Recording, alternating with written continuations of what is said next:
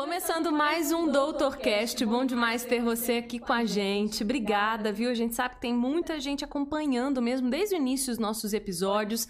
E se você só está acompanhando, ainda não curtiu a nossa página, não está seguindo, por favor, curta, compartilhe, encaminhe os conteúdos para o pessoal, coloque suas sugestões também, muitas sugestões de temas, a gente pega, daí fica ligadinho, porque realmente a gente está de olho, tá? Então pode colocar a sua dica, o seu comentário, bom bom demais, tá? Ter você participando ativamente com a gente. Lembrando, claro, da nossa patrocinadora oficial, sempre os nossos agradecimentos por acreditar no nosso projeto Unimed Volta Redonda com a gente. Junto e misturado, né? E junto e misturado também tá Amplia Med Ponto de Saúde, que é a realização e o apoio, falo mesmo, comunicação. Bora lá para mais um episódio, porque hoje o Dr. Cast está recebendo o Dr. Tiago Hayashi. Hayashi? Perfeito. Ou é Hayashi? Não, é o som de R. Hayashi. O H é no, a nível de Japão tem som de R. Viu, gente? O H, então, ó, já começamos com o aprendizado. o H no, no Japão tem o som de R. Hayashi, que é, vou deixar para você falar a sua especialidade, doutor. Bom, inicialmente, muito obrigado pelo convite. Eu estou feliz demais e empolgado de estar aqui. Agradecer Ampliamed, Ponto de Saúde. Obrigadão pelo convite mesmo. Prazer nosso para a gente aprender mais sobre essa especialidade que tanta gente tem curiosidade, né, doutor? Eu acho que é uma especialidade que nunca vai sanar as, as, dúvidas, porque sempre tem algo novo, né? Sim, sim. E a especialidade é cirurgia plástica, tá, gente? Eu cortei aqui um pouquinho, mas a especialidade é cirurgia plástica. Imagina, olha só, a gente vai conversar então com o Dr. Tiago aqui sobre cirurgia plástica, mas claro, também sobre a história dele na medicina, sobre a história, né, que, que o pessoal já que acompanha já sabe, né? O doutor sem o doutor, também um pouquinho da sua vida, dos seus hobbies. Bom, primeiro o agradecimento é nosso, tá, doutor? Realmente é bom demais a gente ter profissionais tão competentes, tão qualificados para nossa região. A gente que vem acompanhando aqui o Dr. Cast, é, particularmente né, comigo aqui, eu, eu, como que eu sinto na pele aqui a, a, qualidade dos profissionais que nós temos na nossa região. Estamos gravando o Dr. Cast do sul do estado do Rio, apesar de, de Volta Redonda, né? Apesar do Dr. Cast estar nas plataformas e ir para bem longe, né? Eu sei que vai para Lorena esse podcast aqui, vai vai, com certeza. vai para o Rio, Rio Capital, Rio Capital também. Mas assim é muito bom ter a gente saber que o nosso sul do estado é tão rico com profissionais de é, de tanto gabarito. Então, realmente a honra é nossa, nossos agradecimentos por tirar um tempo que eu sei que o tempo, ó, é suado para estar tá uhum. aqui com a gente, correria de vocês. Uhum. Conta um pouquinho então, doutor. É, primeiro, vamos lá, no começo. É, como que foi a escolha de ser médico, primeiro, e a escolha dessa especialidade? É. Engraçado, né? Porque eu recebi essa, essa pergunta recentemente, né? E é, me pegou de surpresa, porque sempre a gente tem as fases da nossa vida, né? A gente ali 15, 20, 25, 30, você consegue fazer um corte ali e você nota que você tinha uma cabeça completamente diferente. Então eu atualizei, né? Busquei, eu falei, nossa, como, como que eu virei médico, né? E meu pai era cirurgião plástico também, né? Era super conhecido aí na cidade. E eu sempre tive um exemplo dentro de casa, né? No sentido de uma pessoa que está sempre cuidando dos outros, né? Então isso não foi assim, foi uma coisa tão natural e automática. E eu até brinquei recentemente que era muito engraçado, porque eu tinha às vezes 12, 13, 15 anos. Você virava na época uma referência, né? Tipo, tô doente, o que eu tomo? Você é filho de médico, você deve saber. Então era, era muito engraçado. Então isso já meio que me cativava, eu já, eu já tinha que fa fazer isso, cuidar das pessoas mesmo sem ter passado por aquilo. Óbvio, gente, que não era nada muito complexo, né? Mas assim, a gente dava uma dica ou outra, enfim, de coisas que sabia, né? O que não sabia, a gente enfim, falava, olha, eu acho que você tem que procurar mais ajuda. um médico mesmo, né? É... Porque, na verdade, a gente fica muito com, essa, com esse conceito. Filho de médico, médico é? E aí, o que, é. que, você acha? E antigamente não tinha o Google, né? Hoje todo mundo vai no Dr. Google, pega alguma dica ali, às vezes válida, às vezes nem tanto, enfim. Mas naquela época não tinha nada. Então, assim, a pessoa realmente não tinha muito onde buscar, né? Então acabava que eu acho que isso hoje deve ter reduzido um pouco. Né? É, as pessoas vão, ficando um pouquinho mais conscientes, mas o Google realmente, a internet, é. ela facilita bastante. Então, na verdade, foi uma, uma escolha, entre aspas, muito intuitiva. Quando você viu, ah, eu vou ser médico, eu vou ser médico. Sim, sim, aquilo eh, eu via que era muito legal você, a, a pessoa vir te pedir uma ajuda no sentido de saúde, né? E, é, e aquilo foi ficando muito natural, foi acontecendo. E aí a, a escolha da medicina veio, né? O, o, eu fui aluno aqui do Macedo no, no segundo grau, né? E, e depois passei na faculdade, fiz aqui em Volta Redonda, vamos entregar a idade aí, né? Já tem 20 anos que eu entrei na, na boa. Então, 2003, né? Foi muito legal, foi um período de muito aprendizado. Inclusive, é, a maioria dos meus professores vejo até hoje, né? O próprio doutor Vitório, que esteve aqui com vocês, né? uhum. né? É, então, assim, é, posso citar vários, né? Mas foi um período muito bom, de muito aprendizado. Terminei a faculdade, depois fiz cirurgia geral. Todo cirurgião plástico tem que fazer cirurgia geral primeiro né? Foi aqui em Volta Redonda também, no Hospital São João Batista. E aí, para fazer a plástica não tem jeito, né? Aqui na, na, na, região a gente não tem uma escola de cirurgiões plásticos. Então, eu fui para o Rio Capital. Também, assim, foi uma escolha muito feliz, porque, bem ou mal, o Rio, é, ele é uma referência. Por quê? Se você parar para pensar que, historicamente, a gente tinha o Pitangui, né? Então, assim, isso pesava muito. Então, o Rio é o berço da cirurgia plástica. Né? É muito interessante, ver, é, quando eu cheguei lá, foi perceber isso. Muitos, muitas escolas de cirurgiões. Então eu falei, gente, eu, eu tô no lugar certo. Porque aqui é onde tudo nasceu, é onde está o conhecimento. Foi muito bom. Agora, quando você falou aí de algumas das suas referências, né? Você começou, né? Falou que, que estudou aqui. Você é daqui de Volta Redonda.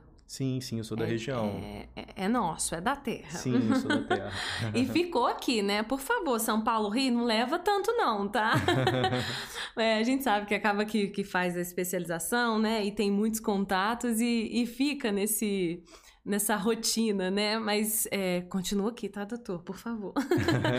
Mas quando você fala de algumas referências, é, lá no começo você falou da sua grande referência, que é, foi o seu pai. Fala um pouquinho dessa relação é, e, e realmente se porque é cirurgião era a, a, especialidade de cirurgia plástica, né? Sim, sim. E foi para a mesma especialidade, porque alguns casos que a gente vê aqui, ah, meu pai, minha mãe, médicos, mas não necessariamente vai para a mesma especialidade. Mas e como que foi isso assim, essa, eu acredito que seja realmente a maior referência. É. Para quem não conhece a área médica, né, é, todo mundo, pelo menos, já, já tem uma noção do que, que é um pré-vestibular, né? Então, quando a gente vai chegando no final da faculdade de medicina, ali por volta do quinto, sexto ano, começa uma etapa parecida. Você tem que fazer uma escolha de novo, né? Lá atrás, você escolhe uma carreira inicial. Quando você está no final da faculdade, você começa a, a abrir os seus olhos para o que você mais tem afinidade, para o que você mais gosta de fazer, uhum. né? Então, a cirurgia veio quando a gente fala que é internato, né? A parte final do curso de medicina, né? A gente fica mais dentro do hospital. E quando eu entrei na cirurgia, é, foi uma coisa assim... É... Ah, eu não sei te explicar, Aline, assim... Foi muito mágico, né? E aí tinha momentos que eu entrava em cirurgia, eu, eu lembro, eu tenho memória até hoje, até no início da residência, porque para mim foi tudo muito parecido. Eu fiz o internato no São João Batista, depois virei um residente ali, então eu meio que já estava em casa. Então foi tudo muito junto.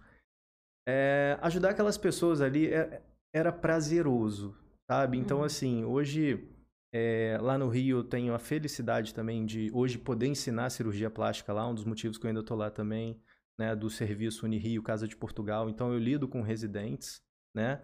E eu sempre falo com eles, falei recentemente com um deles essa semana, não perca o prazer de operar. Porque, assim, por mais que pra gente seja um trabalho o, o brilho nos olhos, sabe? Eu acho que isso faz muita diferença do que você ir arrastando para trabalhar, entendeu? E na época de escolher isso, apareceu esse brilho nos olhos. Eu falei, opa, eu não vou te dizer que eu não pensei em outras especialidades, né? Eu tinha também, eu gostava muito de neuro, né? Por um momento também de pediatria. Mas era uma coisa assim que estava em segundo e terceiro no ranking, vamos dizer assim, entendeu? Uhum. E foi muito aí. É, com relação nessa época, o meu pai, as pessoas me perguntam muito, até pacientes que muitas pacientes que operaram com ele voltam comigo hoje, né? perguntar, nossa, é, vocês operaram muito junto e tal. Menos do que eu gostaria. Uhum. Tá? Por quê? É, quando eu estava na cirurgia geral, eu tinha que dedicar à cirurgia geral. Claro que um dia ou outro é, eu conseguia né, acompanhá-lo, aprender com ele tudo. Mas logo em 2015 ele veio a falecer. Então era o momento que eu estava voltando do Rio. Né? Então seria o momento assim de realmente a coisa toda assim, ser o nosso momento, que a gente ia ficar muito mais junto, né? E aconteceu, né? Foi uma fatalidade, tudo, né? É... E naquele, naquele foi, um, foi um ano muito difícil, 2016, né? Porque eu sempre falo para as pessoas, né, que, que perdem entes queridos, eu falo, gente, o primeiro ano é o mais difícil. Por quê? São as primeiras datas sem a pessoa, né? Então, assim, é o seu primeiro aniversário, é o primeiro aniversário da pessoa que ela não está. É... E aí, às vezes, algumas pessoas, o segundo ano também é muito difícil, mas eu falo, gente, tem uma luz no final do túnel, fiquem tranquilos, porque hoje eu consigo senti uma saudade gostosa. Assim, tipo, foi muito bem vivido. Sabe, eu não tenho arrependimentos, sabe? Inclusive naquele ano eu lembro claramente, no aniversário dele, eu liguei para ele. Tava no Rio, tava saindo do hospital e ele tava operando aqui. Falei, poxa, pai, parabéns, feliz aniversário. Aqui o seu filho te ama muito. E eu nunca tinha tido essa, essa coisa tão direta, sabe? Aí ele ficou sem jeito na hora e falou, oh, meu filho, eu também e tal. Uhum. Então, assim, eu até isso eu consegui dizer para ele antes de tudo acontecer, entendeu? Então eu não tenho nenhuma dizer que ai me arrependo de não ter feito isso, não, foi muito legal enquanto durou, doeu, né? A gente, pô, meu pai era meu melhor amigo, a gente brinca lá em casa que a gente é muito bem dividido assim, eu era mais apegado ao meu pai e meu irmão mais à minha mãe, entendeu? E a gente vivia super bem mesmo assim. Então, foi muito legal. Então, infelizmente, voltando à sua pergunta, né? A gente teve um momento junto, sim, mas menos do que poderia ainda ser. Poderia ser muito mais, entendeu? Mas a escolha da cirurgia plástica teve total sim, sim. Interfer interferência, entre aspas. Durante, durante a cirurgia geral, eu já tinha. O pessoal já notava que tinha uma tendência ali. Os colegas da cirurgia geral tinham coisas que eles odiavam fazer, né? É, e aí eram coisas que estavam relacionadas à plástica, uhum. né? E eu era apaixonado naquilo. Então, assim, a coisa foi acontecendo. Eu, eu dei, honestamente, Aline, eu dei muita sorte de me apaixonar pela especialidade do meu pai uhum. e poder trilhar esse caminho em seguida, entendeu? Que então foi legal. muito legal, foi muito legal. Foi uma coisa natural, não foi forçado a nada. Uhum. Ele queria que, assim, o meu irmão, ele queria que fosse médico, né? Meu irmão também é médico e tudo. É isso que eu ia te perguntar. E o irmão? É, então, o irmão é médico também? É médico também e tudo. Então, assim, ali ele já falou, poxa, meu filho, vai ser médico e tal. No meu caso, ele nem precisou. o, o, irmão, qual é a especialidade? Anestesista. Anestesista. Sim. Qual é o nome? Diego. Diego, aí, olha. Então, estamos continuando esse legado tão bonito. É... Mas que legal, realmente, né? Você ser ter essa mesma especialidade de forma tão fluida, como você disse, tão natural. Sim, sim. Quando viu, já estava realmente é né, naquela boa coincidência, providência, né? Poxa, gostei da área que o meu pai atuou por tantos anos. Então, acho que é realmente é, é uma providência, né? Não é só uma coincidência. Uhum. Agora, fala um pouquinho, então, tá. E aí, definida a área de cirurgia plástica, é, hoje você tem alguns focos na sua área de trabalho, né? Sim, Fala sim. um pouquinho como que foi essa, se isso também foi natural ou se foi algo pensado, eu gosto mais disso, ou se as coisas foram fluindo. Lá no Rio, esse serviço que eu, que eu dou aula lá, né, sou professor lá, ele tem muito foco em reconstrução mamária. Então isso foi, um, foi uma questão que eu me apaixonei, aí realmente tem zero influência do meu pai, porque assim, não era uma área que ele atuava muito, né? uhum. né? Então, essa questão da reconstrução da mama, essas pacientes que têm o câncer de mama, têm uma reconstrução do zero, não é só a parte estética, né? Tem a parte muito reparadora também. E, e, como é que é dar aula, assim? Como que foi? Porque imaginava dar aula, sempre foi algo que você quis? Há quanto tempo tá nesse, nesse caminho? Porque deve ser muito prazeroso também, né?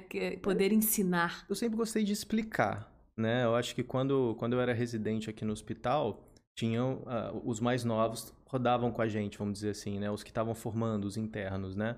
E eu sempre gostei de explicar. Então, quando eu fui para o Rio e tive essa oportunidade, falei, eu acho que eu vou gostar de fazer isso também. É um dos motivos que eu ainda vou para lá, né? Eu acho isso bem prazeroso. E até colegas mais velhos, né, e tudo sempre falavam: "Poxa, mantenha-se perto de um hospital de ensino, você vai estar sempre estudando, você vai estar sempre atual para poder ensinar para pro, os mais novos, né? É uma coisa que eu carrego comigo realmente. Eu acho que a gente está sempre se atualizando, né? Eu acho que a gente vai estar sempre prestando o melhor para os seus pacientes e naturalmente para a sociedade, né? E o professor, ele é forçado, entre aspas, a isso, né? Porque é. imagino tanto de questionamentos, então realmente tem que estar em, em, constante aprendizado junto ali com aqueles alunos, né? Um pouquinho, um pouco à frente, sim, se antecipando, sim. mas acaba que, que te força a, a, a esse benefício, podemos dizer assim, né? Sim, sim. Agora, é, então vamos falar um pouquinho dessa, dessas suas áreas de atuação, que é a reconstrução mamária, uhum. abdominal... Ab, olha, eu com travar-língua, gente. abdominoplastia. abdominoplastia. Abdominoplastia e a lipo. Pode ser. Se, que são as três, essas? As são três as, principais. São as três uhum. principais? Sim, sim. Como que foi, então, esse percurso de, de, de se ver, né? Se você realmente foi uma escolha consciente ou se as coisas foram caminhando para para ter esse foco no seu trabalho? É. No Rio eu tive um grande mentor. Né? Ainda tenho, porque a gente é muito amigo, né? É, Dr. Ricardo Cavalcante, ele é referência em reconstrução de mama. Então eu aprendi demais com ele nesse, nesse quesito, entendeu? E aí, como é, também gostei muito da área de atuação, é, foi uma coisa também que foi automática, né? Eu fiquei lá, encerrei minha, meus estudos, né? E permanecer nesse serviço de reconstrução de mama. E aí, outras áreas, vou te dar um exemplo, uma coisa que eu fazia no passado, hoje eu não faço. Por exemplo, rinoplastia. Né? Uhum. É uma coisa assim que, é, da mesma forma que você consegue, no meu caso, tá dando meu exemplo, é, a coisa fluiu para reconstrução, para rinoplastia, fui para Dallas, que é o, é o, principal curso aí mundial e tudo, mas a paixão não estava ali. Sabe quando a coisa, nesse caso, não fluiu, já que é o termo que a gente está usando muito aqui? Não pegou. Poxa, né? eu peguei o principal curso do mundo, fui para lá e a coisa não andou, sabe? Então hoje eu até falo com os pacientes que me pedem, eu posso indicar alguém que eu conheça, né? Mas realmente rinoplastia não é uma coisa que eu faça mais, é uma coisa que realmente é, deixei de lado para poder me dedicar às outras essas outras áreas de atuação.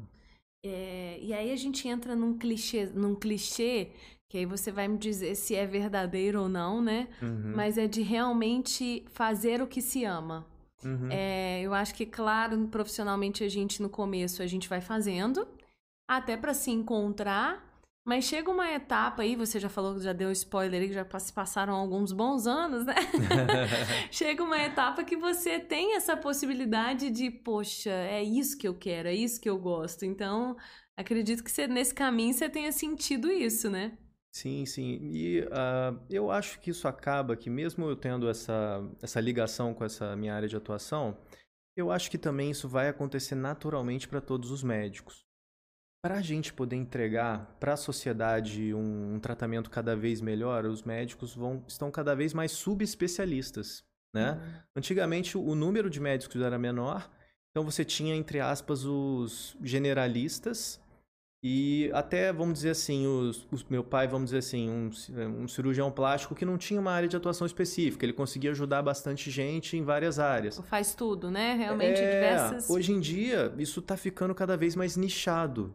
Né? Então, é, eu acho que isso é tendência natural. Né? E, naturalmente, quem ganha é a, é a população, são os pacientes. Porque eles estão recebendo um tratamento cada vez mais específico, de uma pessoa cada vez mais especialista, e os resultados né, dos tratamentos tendem a ser cada vez melhores.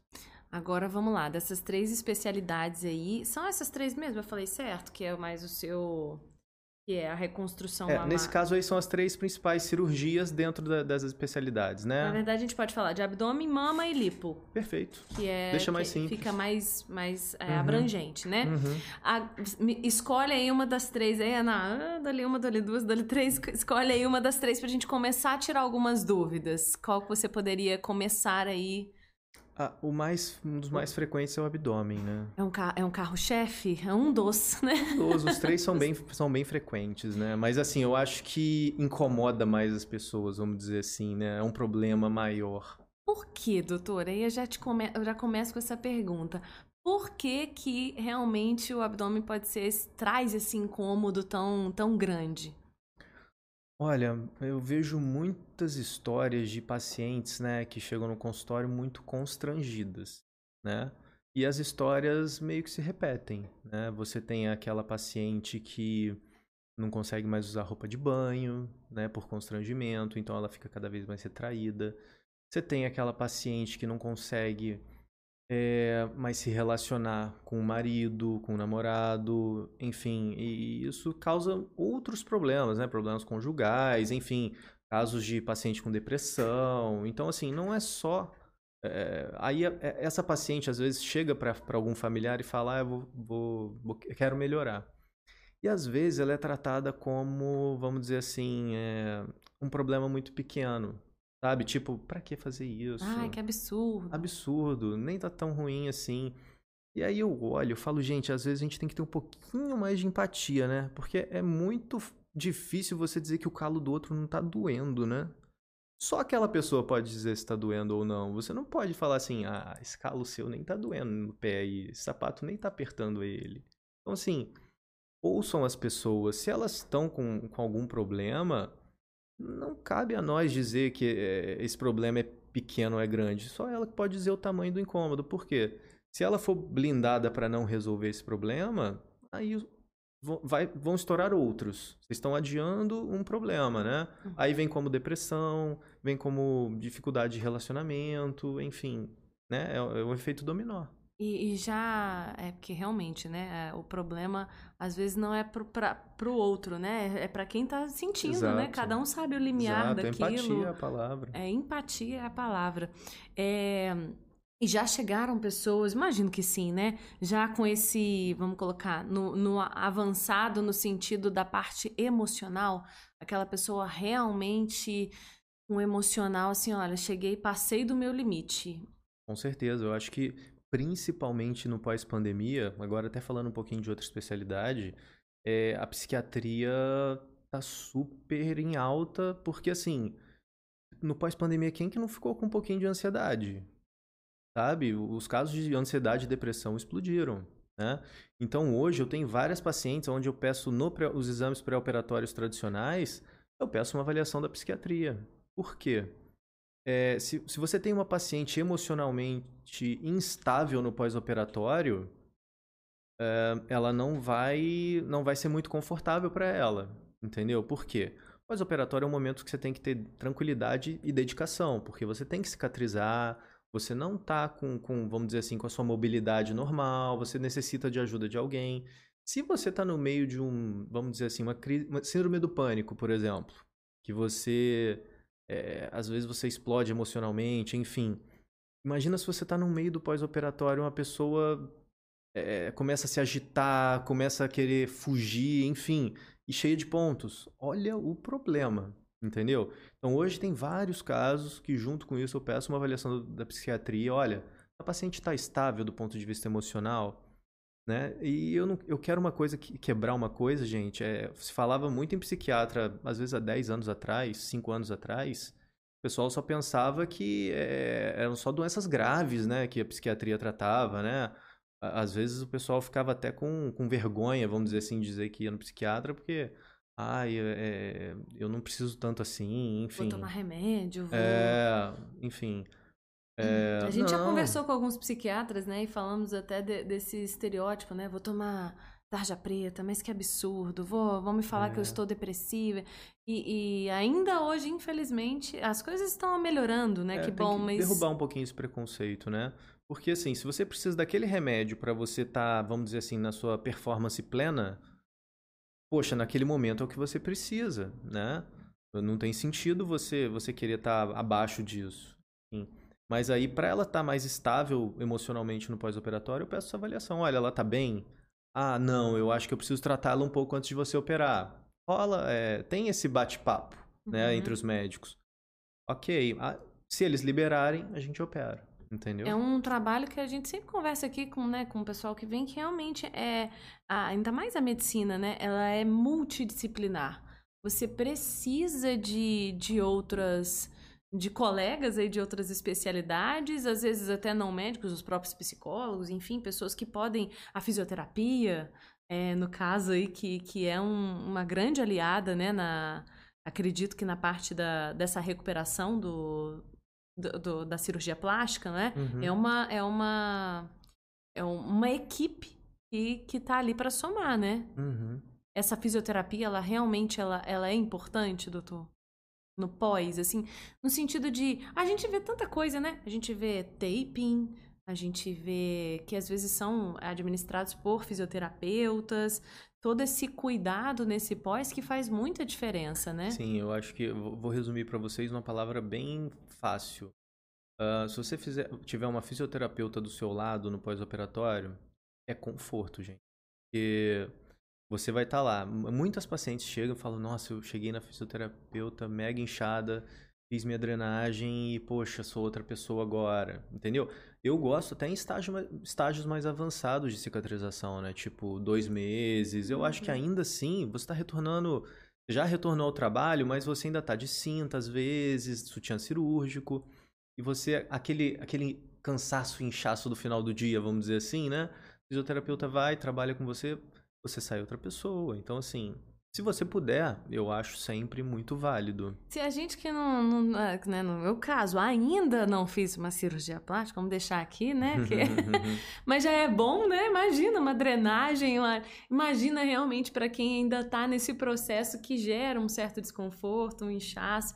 Então, acho que, que esse, essa equipe, a gente sempre dá ênfase nisso aqui, porque é tão legal esse trabalho multidisciplinar, é, realmente você ajuda um ajudando o outro para todo mundo ajudar o paciente. Sim. Acho que, que esse é o, o objetivo. Vamos continuar então falando sobre o abdômen para a gente depois avançar e falar dos outros temas, das outras especialidades aqui. Lembrando, você que acompanha o Dr. Cast, curta, compartilhe, acompanhe mesmo Real Oficial a nossa página. E para isso, você precisa seguir aí, acompanhar, sinalizar, né, colocar as notificações para você não perder nenhum tema e, claro, colocar também a sua sugestão, o seu comentário, participação ativa, tá? Dos nossos telespectadores e ouvintes. E os nossos agradecimentos sempre à nossa patrocinadora oficial, Unimed Volta Redonda. Lembrando, realização do Dr. Cast, Ponto de Saúde e Amplia Med. Hoje a gente está conversando com o Dr. Tiago Hayashi, cirurgião plástico, e falando agora de abdômen. A gente ainda vai entrar em outros temas, mas ainda tem algumas perguntinhas sobre isso, já que realmente é um assunto que, né, como ele bem disse aqui, a maior, muitas mulheres, né, não só mulheres, né, doutor? Eu posso estar tá, tá esquecendo dos homens também, né? Os homens também chegam com essa demanda? Sim, sim, principalmente aqueles que tiveram um grande emagrecimento, né? Hoje a gente tem um, um número de pacientes muito grande que são submetidos à cirurgia bariátrica, né? Uhum. E uh, também aqueles pacientes que emagreceram na marra. Eram uhum. grandes pacientes no sentido de obesidade mesmo, né? E mudaram o estilo de vida. Hoje são histórias bonitas que a gente vê muito, né? Mas uh, uma coisa que eu sempre falo no consultório, né? Infelizmente, o excesso de pele a gente não consegue perder na academia, né? Você perde toda aquela gordura e tudo. Mas quando fica com excesso de pele, realmente o que vai te ajudar mesmo é a cirurgia. Não só essa pele, né? Eu sempre eu falo também que o peito também é um negócio que você pode malhar o que for. É, então não assim. É? Então o, tem coisas que não tem ideia, jeito. A ideia é, é muito parecida, né? Então, uhum. Então assim, é, muita gente tem aqu aquela história, né? De tipo, ah, você não precisa operar, você precisa ir pra academia e ah, tal. Gente, se fosse assim, a mulher ia malhar o peitoral até para poder resolver o problema. Não é assim que funciona, sabe? Quando você tem o um excesso de pele, a coisa tem que ir por outra solução, não é academia, né? Agora, a gordura eu concordo com vocês. Realmente, quando o problema é a gordura, naturalmente, se você treinar, começar a aumentar a massa magra, aí realmente a, a, o seu corpo vai mudar. Agora, no sentido de excesso de pele, seja homem, seja mulher, né? Uhum. É, a coisa tem que ser mais pro lado cirúrgico. Agora, uma, uma, uma curiosidade aí, né? Imagem, você falou e tocou nesse ponto da, da gordura. É, chega aquele paciente acima do peso e quer fazer uma cirurgia plástica. E aí, assim, a, o, o, como que é o olhar médico nesse sentido? É, olha, é possível emagrecer um pouco? É, ou não, vamos operar, independentemente de você ter tentado ou não emagrecer, porque é uma linha tênue aí, né? Como, como lidar com, com toda essa situação? Vamos lá. É, um pouquinho mais específico agora, a gente até para os bariátricos, a gente tem um índice de massa corpórea. Eu acho que a grande maioria das pessoas já pelo menos ouviu falar que você pega o seu peso e pega a sua altura, né? E a partir faz uma conta com, esse, com essas duas essas duas variáveis e aí você tem o IMC, tá? É, se ela tiver com obesidade nesse índice, né, que a gente fala por volta de 35, é, realmente a gente vai orientar Seja com 35 até com 30 também. Eu sempre falo assim, em português claro, se você emagrecer, seu resultado vai ser melhor. Tá? Mas aí vem essa paciente e falou, beleza, doutor, vou tentar emagrecer. Aí ela volta seis meses depois. Foi no nutricionista, fez atividade física, mas por algum motivo ela perdeu muito pouco. Ou às vezes nem perdeu nada, né? Falou, doutor, então, passaram seis meses, eu fiz várias coisas e não consegui emagrecer. É, tem duas formas da gente lidar com essa paciente, né? Primeiro, terminar de avaliar o risco dela. Isso é uma das coisas que eu sou muito chato em avaliar, né? É, é o risco da paciente, uma cirurgia mais curta, que ela tem um risco menor e tudo mais. É, e eu falo com ela, eu falo, olha, se você operar do jeito que você tá, você vai ter um resultado inferior. É, e se sua saúde permitir, sua saúde permitiu, avaliei, permitiu, ok. É, tem pacientes que elas dão, vamos dizer assim, dão um gás depois. Ela, o que motiva ela, às vezes, foi no nutricionista, fez atividade física, mas sabe quando você vai entregue? Entendi. Você faz, mas sua mente não tá ali, você não tá fazendo. Ou se sei, tô brincando. Quem não sabe, né, doutor? então, assim, tem pacientes que viram uma chave depois que notaram uma melhora importante, né? Então, assim, é... tem paciente que precisa disso. Outro exemplo, é, mama muito grande, para mama redutora. Hum. A menina não consegue emagrecer, tá com aquela mama grande, um problema de coluna, às vezes com 20 e poucos anos. Deixar de operar essa paciente, a coluna dela, ela não tá com a massa óssea, a massa muscular melhorando a cada dia. Depois de alguma idade, a gente vai perdendo massa óssea, massa muscular. Então, assim, o, pior, o problema dela vai piorar. E aí? Não é uma cirurgia tão estética, é uma cirurgia de necessidade. Então, é, todo caso tem que ser muito bem avaliado, né? E a pergunta de longe que eu mais. Vou aproveitar essa deixa, porque é a pergunta que eu mais recebo. Chega no Instagram. Preço disso? Como se fosse uma blusa, né? Tipo. É, não, gente, não é tão simples assim. É como eu tô falando assim, cada caso é um caso. Tem paciente que acha que a cirurgia dela é abdômen, ela pede valor de abdômen. Aí quando, quando eu vejo, não, sua cirurgia é só lipo. Então, assim, é, eu entendo vocês acharem que sabem, mas o, o, o que importa quando você chegar no seu cirurgião é o planejamento que se monta. Então, assim, é, é muito difícil, gente, é, passar esse tipo de informação para vocês, porque cada caso é um caso. Não é uma receita de bolo, né? Não, Fechadinha. Não, não é comprar uma blusa PMG. Uhum. Não é só isso. Então, assim, a gente avalia cada paciente do, do seu jeitinho, uhum. as suas, às vezes alguns pacientes têm alguma doença. Hoje, por exemplo, Tava na cirurgia, a paciente tinha um pouquinho de pressão alta, mas estava super controlada. Uhum. Entendeu? Então é uma cirurgia que dá para proceder, uhum. né? Se ela estiver descontrolada, vai é, melhorar isso um pouquinho e aí depois opera. Então, assim, é, não achem que a cirurgia que foi feita na sua amiga vai ser que vai ser feita em você. Sempre tem um detalhe diferente. Sempre. sempre. Ainda mais na parte dessa, da parte da cirurgia plástica, né? Seja envolvendo o rosto, o corpo. Ah, eu quero ficar como fulano. Aquela uhum. barriga Essas da... comparações são muito ruins, porque elas trazem para você é, a falsa impressão de que às vezes você pode alcançar aquele resultado que você gostou. Mas às vezes a realidade do seu corpo é outra. Então isso tem que ser muito bem trabalhado com vocês no consultório. Funciona para um, mas não funciona para todo é. mundo, né? Realmente. É, agora, quando você fala aí, né, de, de ser criterioso com os riscos, né, dessa avaliação dos riscos. Primeiro, uma curiosidade, como que é feita essa avaliação de riscos? São é, realmente os famosos exames pré-operatórios, o que, que pode ser considerado um exame realmente para avaliar o risco. Quais riscos são esses? Quais riscos são riscos mesmo os piores?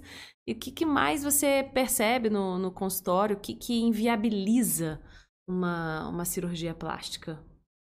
Vamos lá, assim, é, é um tema bem, bem. Pode ser muito longo, eu vou tentar simplificar ao máximo, tá? É, o risco, ele, claro, começa nos exames pré-operatórios, mas ele começa também na conversa que eu tenho com vocês. Por exemplo, antes da gente começar a falar de plástica, eu sempre pergunto: toma remédio para alguma coisa? Você tem alguma doença você já tinha? As, os mais jovens, asma. É, depois dos 40, você já pensa numa pressão alta, numa diabetes. Porque são fatores que podem gerar um risco maior. Eu sempre falo no consultório, gente, vocês não têm, vocês não têm que ter medo da cirurgia ou da anestesia. E tem aquela clássica, né? Ah, é poético, eu vou dormir, não vou acordar mais, né? Então, assim, vocês não têm que ter medo da cirurgia, vocês têm que ter medo das doenças que vocês têm. Elas que vão te atrapalhar naquele momento, entendeu? Uhum. É, então, assim, começando pelas doenças que você tem. Se você tem alguma doença descontrolada, no pré-operatório a gente vai tentar controlar para poder resolver, uhum. sabe? Claro que tem as doenças que são, vamos dizer assim, as graves que a gente evita. Vou te dar um exemplo. Um paciente que infartou há três meses atrás, não é um paciente legal de fazer, fazer uma cirurgia grande nele, entendeu? Porque o risco de acontecer durante a cirurgia é grande, é muito recente, né? Principalmente se ele não tratou isso. Então o risco tá. Vocês não pensam que o risco. Vocês têm que pensar que tá na doença. Né? Menos na anestesia, mais na doença que vocês têm. É, esse negócio da anestesia é um classicão mesmo, né? Sim, é, eu falo que eu imagino, né? Eu, eu já em conversas com amigas, né? Já escutei, ah, mas aí, imagina, morrer porque tá fazendo um negócio estético. Aquela é, coisa assim, é. ah, não, porque entuba. Ah, porque, nossa, não, cirurgia que entuba, não, não. Mas a pessoa fala como se tivesse um após em medicina, né? tudo jornalista, tudo um bando de ah, metida a entender, né? Mas é. assim, como que é, é, Vamos entrar então nessa questão da anestesia e desmistificar coitada da anestesia. Como que é isso se para todos os tipos de cirurgia é, plástica é o mesmo tipo de, de, de anestesia? Como é que não, é? Não, não. Tem cirurgias que a gente chama anestesia de bloqueio, né? É, onde principalmente quando são a gente vai operar áreas da região do abdômen para baixo, tem essa possibilidade, tá? É, agora, principalmente na cirurgia mamária, é muito difícil você fazer isso, né? Então, na cirurgia de mama, face, geralmente é mais, vamos dizer, do tronco para cima, uhum. é mais realmente anestesia geral, é aquela que entuba, uhum. né? Mas é um problema, porque assim, ah, é, cirurgia que geral, como se fosse uma, a, né, a, a, anestesia geral, como se fosse uma vilã. Mas, na verdade, ela tá igual, voltando até para o assunto que a gente falou do, do, do, psiquiatria, né, de tomar o remédio, porque precisa, no caso ali, realmente é algo necessário. É, e eu acredito que ela seja muito, muito necessária para minimizar qualquer problema. Então, realmente, ali ela não é um problema, ela é uma solução. Sim, sim. É, eu, eu acredito assim, eu sempre falo para os pacientes para ficar também de fácil entendimento. Quando você está sendo operada, é, eu quero que você se imaginando correndo uma meia maratona. Quanto mais você está chegando no final do percurso, mais você está se cansando. Por que, que eu estou falando isso para vocês? É, se você faz uma cirurgia de meia hora, mesmo entubada, porque tem cirurgia de meia hora, 40 minutos, é, prótese de mama simples, ginecomastia masculina, são cirurgias de 40 minutos. Então, assim, você entuba, mas é muito tranquilo, entendeu? Porque geralmente são pacientes saudáveis e tudo mais. Agora, se você vai alongando isso, na plástica, eu pessoalmente não gosto de passar de 4 horas, 4 horas e meia. É, existe uma, uma revisão sistemática americana que fala que a partir de 4 horas e meia, o risco dos pacientes ele é exponencial, sabe? Então, às vezes, chegam as pacientes ansiosas para mim, doutor, eu quero fazer mama, abdômen, lipo, quero tudo, resolver minha vida e vamos, vamos ser felizes. Calma, hum. calma, porque assim, aí eu explico isso tudo e tal. É, então, assim, eu evito nunca, na, na, carreira inteira, eu fiz cirurgia maior do que esse tempo, né? e nunca fiz três. Vamos dizer, entre mama, abdômen e lipo, eu sempre oriento as minhas pacientes, gente, é mais seguro, vamos fazer duas primeiro, depois a gente faz essa terceira, mas divide a cirurgia. Uhum. Porque você diminui muito o seu risco. Uhum. Entendeu? Você se cansa menos durante aquele procedimento e você menos cansada, isso pode é, te ajudar até no pós-operatório. Por quê? É, imagina, você faz uma cirurgia é uma coisa, duas é outra. Se você faz três é outra. Você sangra mais, uhum. você tem mais tempo do seu corpo se cansando. Eu gosto de explicar assim que eu acho que fica mais fácil, né? uhum. né? Para quem não é da área entender. E aí você tem menos complicações, menor chance de abertura de ponto, menos anemia, que são fatores que atrapalham a cicatrização. Entendeu? Então por isso que segurança, eu gosto muito de cirurgias mais curtas. Eu sempre oriento vocês a isso, falando de risco, né? Então, se você correr a meia maratona, você vai ter um nível de cansaço. Se você correr a maratona inteira, você vai chegar muito mais exausta, né? Entendeu? Para recuperar é mais Exatamente. difícil. Exatamente. Então, Essa, assim. Esse fôlego, né? É, então eu, eu sempre faço a comparação da corrida, que eu acho que é fácil de entender. Uhum. Entendeu? É, dá para fazer aí uma curiosidade, né, gente? Não sei, dá para fazer a. a é, não sabia nem que podia mama, abdominoplastia e a lipo? Porque abdominoplastia e lipo ou é um ou é outro? Ou não? Ou tem possibilidade não, dos dois? tem a possibilidade Olha. de combinar os dois. Olha eu aqui, ó. Sim. Ai, não sabia disso. Para pra pensar sempre que assim, um, a abdominoplastia resolve pele. Hum. Lipoaspiração resolve gordura. Se você tem um problema de excesso de pele e excesso de gordura, você precisa das duas soluções. Olha só. Vamos entrar então. Faltou alguma coisa do abdômen, doutor? Nossa, quer dizer, faltou um monte de coisa, né? Mas não vai dar, né? Porque dentro do que a gente consegue falar aqui, faltou algo muito relevante que eu esqueci? Acho que não, né? Que não, as principais Se tem qualquer coisa, a gente volta lá na frente. Mas me conta agora, então, vamos entrar na lipo. Ok. Que também é. Não sei, eu tenho uma sensação de que uns anos atrás ela era mais as pessoas era lipo, lipo, lipo e a abdominoplastia era secundária, né? vinha depois, né?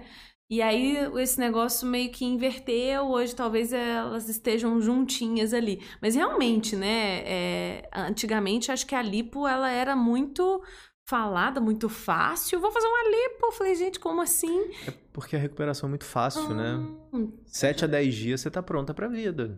Você tá de cinta, claro, mas você pode estar tá aqui fazendo seu podcast tranquilo. Entendeu? Olha aí, olha ele querendo. olha ele querendo me induzir, gente. Ai, não. É, então, assim, é, a recuperação é muito rápida, né? Eu sempre ah. falo, os três primeiros dias são mais chatinhos, porque as pacientes falam que é como se você tivesse ido na academia depois de um ano e quis, e quis ganhar aquele ano em um dia, sabe? Sabe aquela dorzinha pós-academia? Uhum. Só que um pouquinho mais. Só que depois de três dias, isso ameniza, você fica mais tranquila e a recuperação é super rápida. Uhum. Né? Diferente da abdominoplastia e da mamoplastia. Como você tem mais pontos, né?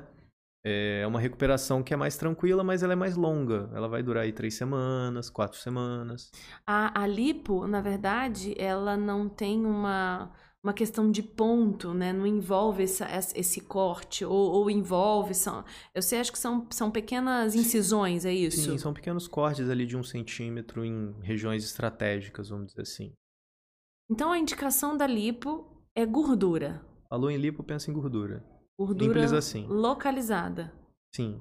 E, e, e aí a gente tem a lipoescultura. Qual uhum. que é a diferença? A lipoaspiração, você está aspirando a gordura, ponto. Quando você fala em escultura, é uma terminologia que ficou muito famosa aí década de 90, início dos anos 2000, né? Porque é como você, o nome fala, esculpir. Então você tira a gordura de um lugar, coloca em outro, sabe? Você está reesculpindo a pessoa, vamos dizer assim, uhum. assim, né? É, o nome atual que a gente tem falado mais é, é lipoenxertia, é o enxerto da gordura. Entendeu? Você pega essa gordura de onde você não gosta dela e coloca onde você quer. Exemplo mais utilizado hoje é o glúteo.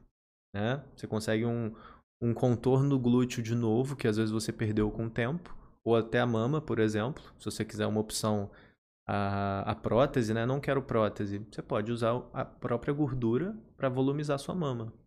Mas a gordura do próprio corpo. E aí. Sim, sim, da própria paciente. Da própria paciente. Não existe isso de Ai, doutor, não, tô satisfeito com a minha barriga, mas quero bum, bumbum. Ai, não... Ou seja, não vou tirar da barriga, então também não tem como pegar gordura de que esteja, né? É, é aí é a prótese, né? Que usa no bumbum. Por exemplo, ah, eu não quero mexer na minha barriga, na lipo. Ok. É, mas também não quero a prótese. Não tem possibilidade de ter uma gordura, não, não existe um. Uma, um- colocar a gordura de uma outra pessoa que esteja Não, lá, que não. não. Isso, A gordura tem que ser a sua. até mesmo para o corpo reconhecer isso, né? Isso, isso. Tem que ser a sua. E no caso de não ser, aí entramos com a prótese. Seja no bumbum, seja. É uma opção, tá? Uhum. É uma opção caso a paciente queira, né? Eu sempre falo, né? Mesmo com- na mama, por exemplo, mesmo com, com o enxerto da gordura, o contorno da prótese no longo prazo, se você pensar aí, você vai manter o seu, seu resultado mais arredondado e tudo. 10, às vezes 15 anos, se você não oscilar o peso, né? Já com, com, com a gordura, você não consegue manter essa sustentação pela mesma quantidade de tempo. né? Ah, então tem esse pró e esse contra aí. Exato. Então, por isso que eu falo, cada planejamento é o detalhe do que vocês pensam do que vocês querem, Uhum. né? Tem paciente que é da prótese, não tem jeito. Tem paciente que é da gordura, também não tem jeito. É, o, o importante, a minha função ali no consultório, batendo papo com vocês, é detectar é, qual grupo que você pertence, o que, que você quer da vida, resumindo, né? Uhum. E aí montar esse planejamento para vocês. E o que cabe, né? Não só o que eu quero, mas às vezes o que eu quero não é viável. Sim, sim. Então- E às vezes também é ser o chato que vai falar assim, não dá pra fazer isso. Acho que você não, que você quer não, não é possível. Uhum, que às vezes Entendeu? que é uma coisa muito fora, né, do, do até do que vai ficar bom, não só em colocar, não só em relação à saúde em si, mas Sim. aquilo que às vezes a pessoa idealiza, é aquilo que a gente falou, né? Tá na outra, tá lindo, mas em mim às vezes É. fica é, diferente. Agora, uma, uma curiosidade para fazer a, a lipo, ela é para emagrecer ou eu preciso emagrecer antes de fazer a lipo? Muito parecido com o que, é- com que a gente falou do abdômen, né? Se você chega com é, um pouco mais magra para operar, você vai ter um resultado melhor. Então, assim, isso é, isso eu deixo bem claro isso com a paciente, entendeu? Claro, se você em casos extremos que não dá para operar, a gente nem opera, né? Tá obesidade. Poxa, olha, eu acho que você tem que. Tem paciente, por exemplo, que chegou para mim para lipar e ela tinha indicação de bariátrica. Né? A gente conversa com ela, fala, olha, a lipo não vai te ajudar. Eu acho que você tem outras soluções, né? Uhum. Enfim, mas agora, aquelas que estão ali no meio do caminho, se você conseguir chegar mais magra para uma, pra uma lipoaspiração, você vai ter um resultado superior, Ajuda. entendeu? Então, assim, cabe a paciente saber o que ela quer também, Uhum. né? Falamos dessa lipoescultura, que tem outro nome, que você falou lipoenxertia, é isso? Também é É, é o enxerto da gordura, né? da lipoaspiração. E tem a lipo HD.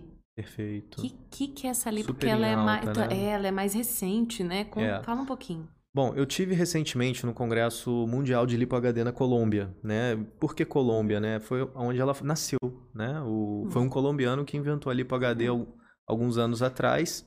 E coitado, eles no- ele ia nos congressos, o pessoal olhava para os trabalhos dele, ele só levava pancada, coitado. Achavam Porque uma, era, era uma coisa é, inovadora, e na época ele estava começando um trabalho, os resultados não eram formidáveis e tal. De cinco anos para cá, ela cresceu muito. E aí ele virou uma referência. Então aí a Colômbia O roubou, roubou um pouquinho disso do Rio de Janeiro, né, na questão da lipo. Então hoje a gente até vai para Colômbia para ver, né, o- é, o trabalho dele, é um trabalho excelente, né? Eu digo que é um refinamento, tá? Porque qual que é a diferença? A gente usa é, os músculos como referência. Um exemplo que eu fiz na, na cirurgia hoje, né? A paciente queria uma lipo HD média, tem isso ainda, você gradua, né? Aí eu quero uma uma definição alta, você faz gominho. Eu quero uma definição média, você faz as linhas verticais, né, na, na barriga da paciente. Dá pra fazer? Dá pra fazer isso. E fica assim, natural. natural? É, essa é Depende da paciente. Se chegar muito acima do peso, não fica legal, entendeu? Então, assim, às vezes, aí você orienta ela, fala, olha, você não é candidata ali para HD. Uhum. né? Teve um cirurgião português lá no congresso que ele falou uma coisa que eu achei fantástica, assim. A paciente que quer a lipo HD, ela tem que ter consciência que ela vai ter um comprometimento com o corpo dela para a vida. Porque se ela engorda, é, fica uma coisa muito esquisita, né? Então ela tem que ter sempre, vai ter que ter uma, uma atividade física, manter-se na dieta, entendeu? Mas como que é feito, assim? Porque, assim, se ela engorda, ela não engorda tudo igual a... Que a lipoescultura, a lipoaspiração, quando... Porque a pessoa pode engordar, né? E aí Pode. volta tudo, Pode. não é... Diferente da abdominoplastia, que inclu- pode acontecer também, né? Mas é Uhum. mais difícil, eu Uhum. acredito, né? Posso É. estar falando besteira, tá, doutor? Uma- uma- não, vamos lá. Uma das coisas que eu quebro muito no consultório com as pacientes que elas é, não, não, não sabiam antes, né? Por exemplo, você fez abdômen, você já fez lipo, tá? Você tem a sua barriga ali. É, e vamos, digamos que você engordou 20 quilos, tá? Você não engorda tanto mais na região onde foi lipada. Aquela região permanece mais sequinha. Agora, o resto do seu corpo, que nunca foi mexido, vamos dizer assim, ele continua engordando. Então, você vê pacientes com a barriga super seca, braço gordinho, coxa gordinha. Agora, o, o, o que é muito duro para as pacientes é quando ela ganha o que a gente chama de gordura visceral, né? Uhum. Como o próprio nome diz, gordura das vísceras, né? Perto de estômago, de intestino, essa, essa gordura o cirurgião plástico não mexe. E se ela tem uma barriga seca e às vezes um músculo, vamos dizer assim, fraquinho, ela fica com uma barriga arredondada, sabe? Então parecendo às vezes uma, uma gestantezinha ali. Uhum. Entendeu? Então, por isso que ela tem que se comprometer com o resultado. Ela tá. é, eu sempre falo, né, que a barriga ela tem camadas, né? Quatro camadas. Começa pela pele, você resolve a flacidez. Tem a gordura debaixo da pele que você lipoaspira. Tem o músculo que você tem que manter ele forte para você manter esse abdômen tonificado, né? Porque não adianta só você operar abdômen e fazer lipo. Se você não tem músculo ali para aparecer, o que, que você vai mostrar? Uhum. Você tem que ter uma tonificação do músculo. Agora, se você não tem o músculo, ele é muito fraquinho e ainda tem essa gordura visceral empurrando esse músculo, você fica com o abdômen arredondado. Então é um cuidado que você tem que ter. Por isso você tem que ter esse comprometimento. É, essa gordura nas vísceras não dá pra não dá para mexer porque elas estão é, são, estão nos órgãos ali, é isso? Exato. De forma bem Cirurgião- leiga. É, o cirurgião plástico, ele fica até a musculatura. A gente não, não entra dentro da, da, da cavidade abdominal, que a gente chama onde estão os órgãos, né? A gente não faz isso. E isso é só mesmo então com boa alimentação, com atividade física Exato, regular. Exato. Então, assim, não tem pra onde fugir. Uma vez eu achei engraçadíssimo. A paciente, doutor, eu não quero emagrecer, eu quero ser emagrecida, né? Eu quero ficar no... Maravilhosa, É, adorei. então, assim, é, é muito legal isso. Essa ideia é muito boa. Eu gostaria Mas- muito de colocar vocês numa, numa caixinha e vocês já, sair, já saírem Pronta. prontas, né? Mas, gente, tem que ter uma dedicação, sabe? Nada vem de graça. Nenhum excelente resultado vem de graça. O, o- a abdominoplastia, a pessoa pode engordar também? Aí ela não. É isso que você disse, ela, ela não engorda tanto a barriga, porque imagino que ela esteja um pouco mais rígida, né? Mais difícil. Isso. Mas vai para outros para outras estruturas do Sim. corpo. Por exemplo, você operou a barriga. O seu braço, eu sempre falo, né? Imagine duas pessoas, você operada da barriga e você não operada. O braço das duas é o mesmo. Nada mudou ali naquela região. Então, se você engordar, a tendência é até que engorde mais na, na região que não foi operada. Ele é, um- é um, é um escape. Pra onde eu vou? Não posso pra aí, vou, vou pro braço. É, é, não tem mais tanta gordura ali para eu crescer ali, então eu vou para as outras regiões. E como que é essa HD, então? Porque aí faz esses gominhos, que aí tem, tem o médio, o alto, né? a- Isso, tem uma graduação uma de gra- definições, né? Ah, É, então, como que é Como que é feito? Fico curiosa, né? Pra Então. saber esses gominhos. Imagina, a gente tem os gominhos da barriga, né? Todo é, mundo não, fale conhece. por você, doutor. Porque no caso... Vamos lá. mas... É, então você tem o músculo certinho sim, ali na deve- barriga. Ele deveria estar aparecendo, ok, mas... Então, assim, vamos dizer assim, a gente tem o músculo do tanquinho, que fica no meio, que que a é o- gente chama de reto abdominal. é o famoso músculo do tanquinho. Isso, é o famoso músculo do tanquinho. Nas duas laterais dele, a gente tem um músculo que chama oblíquo. Então, entre os dois, tem meio que um vãozinho. Uhum. Então, na hora que a gente vai fazer a lipo hoje, esse vãozinho a gente vai com a mão mais pesada para esse contorno aparecer mais. Entendeu? Então a gente faz isso, por exemplo, hoje. Eu fiz na paciente na linha do entre os gominhos, na Uhum. linha vertical em cima do umbigo. No meio ali. Isso, e nas duas laterais. Então ela tem os risquinhos, os desenhos. Mas não, não, são, não são todos os risquinhos, igual ficam vazadinhos. É um no meio e um, um, um vertical e um horizontal, é isso? Não, são três verticais. Ah. Entendeu? Então você imagina que o gominho tá no meio deles, os gominhos. hum. Aí ela, a gente não faz na, na média, vamos dizer assim, né? A gente não faz os quadradinhos. Isso, isso. Entendeu? Entendi. Faz, faz. Porque o quadradinho já é o módulo avançado. Isso, isso. Mas você acredita que, assim, é, é minoria que gosta? Que realmente... realmente, fica, fica mais forçado, né? Exato, exato. A maioria das pacientes hoje vem para pedir realmente a média, que seria essa das três linhas verticais. E já atende. Afinal de contas, aí bora lá pra academia para ver se os outros aparecem. Mas hum. é difícil aparecer, né? É, você tem que primeiro é, não ter gordura debaixo da pele, Cara né? de pau aqui você, tem que tá, você tem que estar tá, primeiro seca para poder mostrar e segundo você tem que ter o músculo para poder mostrar, né? Então a lipo ela facilita você a mostrar, mas nada vem de graça, gente. Se você quer ter um excelente resultado, você tem que suar a camisa. Entendeu? Não é, a, não é ser do... emagrecido, né? É, o ser emagrecido é lindo na, pra... na, na teoria. Na prática, não é bem assim. Eu sempre brinco, né, que eu entrego 80%. Quer chegar no 100? Vai ter que dar uma suadinha. Entendeu? É. E 80% é muita coisa, claro, Muito. você saiu do zero. Mas nutricionista e atividade física, hoje, gente, é, eu acho que é uma. Tem que incluir no combo. É, não só de quem vai operar, eu acho que para a vida. É... Agora vamos falar um pouquinho dessa a cicatriz né? Porque a gente pode falar e depois a gente parte pro, pro último tópico que é o mama, que aí a gente pode falar bastante, mas cicatriz. Então, na verdade, a gente viu que a lipo, ela é, são pequenas, são quantas incisões? Na parte da frente são três.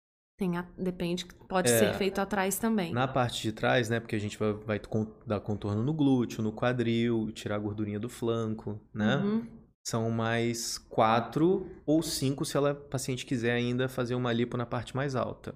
Uhum. Né? Então, mas são, são, são é, incisões um pequenas. É. Pequenas e, e escondidas. E aí a, a, abdominoplastia, né? Quando a gente pensa... A, né, o nome até é grande também, a gente pensa, nossa, a, a cicatriz é grande. Depende da paciente como que essa cicatriz ela sempre vai ser de um mesmo jeito, ela pode ser maior, ela é lá embaixo, enfim. É. Varia um pouco de cada cirurgião, tá? Então, uhum. assim, é, você vai ver, eu até brinco, né? Eu às vezes vejo paciente chegando, eu falo assim, foi meu pai que te operou. Conhece pela cicatriz. Sim, sim. Olha só. Aí já, já adivinhei alguns casos assim. Olha. Mas, claro, varia do cirurgião, mas assim, é, o que eu tento entregar para as pacientes é o seguinte: é uma cicatriz ali por volta de 6 centímetros ali da, na medicina a gente fala fúrcula vaginal, né? O início da vagina mesmo, né? uhum. né? 6 centímetros bem, acima. É bem baixinho. Bem uhum. baixinho, altura de uma cesariana. Uhum. Agora, até onde ela vai na lateral depende do seu corpo. Eu sempre falo assim, olha, faz um, um exercício, você está entrando no banho, senta e vê até onde sua barriga dobra. Ela vai um pouquinho além da dobra, porque a dobra é onde começou a sua flacidez. Entendeu? Então é variável até na mesma paciente, de um lado ela vai mais do que o outro. Porque ninguém tem um lado do corpo igual ao outro. Sempre tem pequenas diferenças. Então pa pode passar um pouquinho ali da, da, da avenida, dobra. da dobra. É, é. Ela é mais longa. E aí essa. essa... Isso para quem tem sobra, tá? Hum. Então, assim, tem aquela paciente que tem a barriga mais certinha, não, não vai ter nada, né? Não tem indicação de fazer abdômen. E, e ah, essa paciente não tem nem indicação mesmo para fazer abdominoplastia? Sim, ou tem? Não, não, não. Não tem. Se ela não tem essa, essa pele dobrando na hora que tá sentada, né? Caindo por cima, vamos dizer assim. Caindo por cima da calça jeans. Uhum. Ela não tem essa. Precisa nem de calça jeans. A barriga caindo é por um, cima. É um pós-cesárea, doutor, que tá ali, né? Como que a cesárea realmente faz isso, né? É, assim, eu acho que depende muito do peso que vocês ganham, né? Durante a gestação, né? Eu tenho pacientes que ali ganharam entre 7 e, e 10 quilos, não aconteceu nada, assim, em alguns casos. Claro que quando você tem a segunda e a terceira, essa chance já aumenta, aumenta. né? Ter também o, o, o, bebê mais jovem também, a qualidade do colágeno para poder retrair também é, fala muito a favor de vocês. Saudades, colágeno, né? A gente podia depois né, conversar. Mas assim, agora sobre essa cicatriz ainda, ah. é, ela pode. E depois a gente pode avançar pro, pro peito também, pro seio que tem essa parte da cicatrização. Depende da paciente. Ah, eu tenho medo de dar queloide, eu tenho medo de. Sei lá, pode dar alguma outra coisa além da queloide. A gente lembra sempre da queloide, né? Mas como que, que você pode avaliar isso? É uma pessoa que já teve uma cesárea e já viu? Ou existem outros critérios? Ah, Queloide é muito famosa, né? Porque o medo dela também te deixa sempre alerta, né? Mas a queloide a gente consegue ter uma noção porque é, geralmente as pessoas que têm descendência ou asiática ou negra têm uma chance maior e, ou geralmente a pessoa já teve algum corte ou alguma cirurgia que a cicatriz não ficou muito boa, né? É, nos casos da cesariana, bem ou mal, ainda não é uma da, das piores regiões de se ter cicatriz, né? Mas, por exemplo, quem tem tendência e tem um corte no ombro, por exemplo, o ombro é péssimo e, assim, dá queloide numa facilidade muito grande. Por quê? Porque, porque pouca pele? Não sei. Então, a gente na plástica, a gente tem muito isso, né, para trazer uma cicatrização melhor para vocês. Mas, é, dependendo da, da, direção que o seu corte foi feito naquela hum, região, ele pode ser, fazer uma cicatriz mais larga ou menos larga. Então, a hum. gente uma das coisas que a gente aprende na, nas escolas aí de cirurgia plástica é em qual direção fazer o corte. Por exemplo, é, vou tirar uma lesão do, da sua face. Poxa, ninguém quer ter uma cicatriz gigante no, na face. Então, olha, essa direçãozinha vai ser melhor para você ou não, entendeu? É, é, muito isso. E a queloide, se você coloca a posição errada, a chance de ter é muito grande. Entendeu? É. Além do organismo, além disso tudo. E você falou que a queloide é a mais famosa, né? Tem uma, eu falo que é a prima da queloide, só que mais leve, chama cicatriz hipertrófica, né? No, no leigo, é, ela tá, ela tá maior do que o normal. Ela não tá uma linhazinha. A cicatriz hipertrófica é mais leve, a queloide ela começa a crescer muito para fora. Uhum. Entendeu? E é comum Assim, é, mais do que você gostaria, acredito que mais que todos os médicos gostariam, mas ainda assim, assim, o que, que você percebe? Eu acredito que, assim, das pacientes que a gente opera, em média 5%. É baixo ainda, né? é baixo. É uhum. Baixo você consegue tratar, né? Uhum. Tem pacientes que respondem super bem ao corticoide na cicatriz, né? Uhum. É, tem pacientes que não, que não respondem bem, a gente indica o que chama beta-terapia, que é como se fosse uma uma radioterapiazinha local da cicatriz, que ajuda também. Uhum. E porque isso interfere, né, nessa parte de autoestima, afinal de contas, é, fez a cirurgia, né? Mas hum. é mais um dos riscos, né? Como toda cirurgia tem. É, tem não seus... é um risco à saúde, né? Porque não é uma doença que vai, vai te trazer um esse risco, causar um problema grande.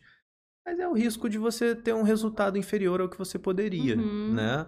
Mas é uma coisa do organismo, é uma coisa que a gente tem que lutar. Eu sempre falo com as pacientes, né? Vamos, vamos lutar contra elas. Uhum. Se deu, vamos lá. Não, não, não se cansa, não. Não uhum. desanima, não. Porque às vezes é um tratamento longo, né? Às vezes eu faço uma infiltração a cada mês, o paciente observa e aí a gente vai vendo a evolução. E dá para melhorar bem? Sim, com certeza. Com Legal. certeza. É, agora vamos lá, então. Vamos falar sobre mama. É, eu, eu ia falar que é uma das coisas que você mais faz, né? Talvez a que mais faça aí, mas não tem como, que realmente as outras também estão juntas, senão as outras vão ficar. A lipo e o abdominoplastia vão ficar com ciúmes, né? Mas. é porque mama tem muitas possibilidades, né? Na verdade, a gente tem a parte estética, mas lá atrás, no início da nossa conversa, você falou muito da parte da reconstrução mamária. Explica, porque sempre pensamos na parte estética.